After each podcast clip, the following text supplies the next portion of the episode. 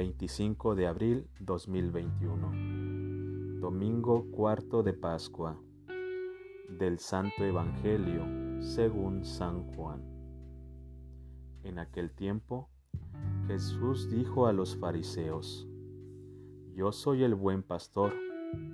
El buen pastor da la vida por sus ovejas. En cambio, el asalariado, el que no es el pastor ni el dueño de las ovejas, cuando ve venir al lobo, abandona las ovejas y huye.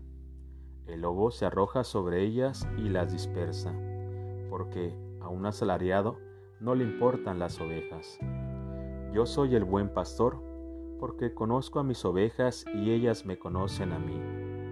Así como el Padre me conoce a mí y yo conozco al Padre, yo doy la vida por mis ovejas.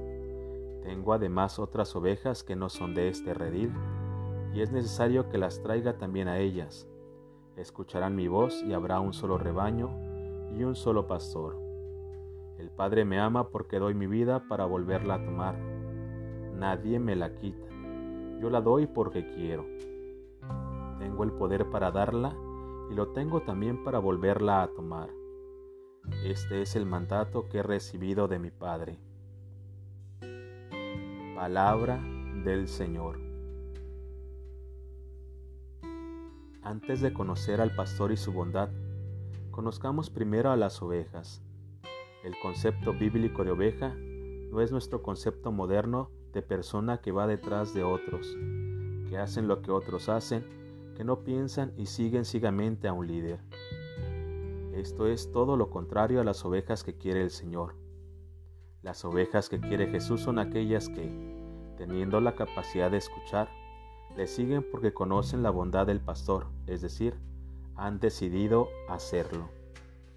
Jesús también tiene otras ovejas que están en otros pastos y con otros pastores que las maltratan. Les quitan su lana, les han dado una falsa imagen del verdadero pastor. No obstante, tienen toda la libertad de rechazar o seguir al verdadero pastor. Qué alegría hay en el cielo por una oveja que rompa su esclavitud de los falsos pastores. Jesús es el verdadero pastor, dice, doy mi vida. Esto es un acto voluntario y en tiempo presente. No dice, daré mi vida, ni di mi vida. Dice, doy, significa que Cristo está derramando toda su sangre por ti y esto se cumple en la Eucaristía, que es el mismo Calvario. Si hoy escucha la voz del Señor que te llama a regresar, no endurezcas tu corazón. Sal de tu Egipto hacia la libertad de los hijos de Dios. Haz tu Pascua. No podemos hacer nada sin amor. Un gesto de amor, una mirada de amor.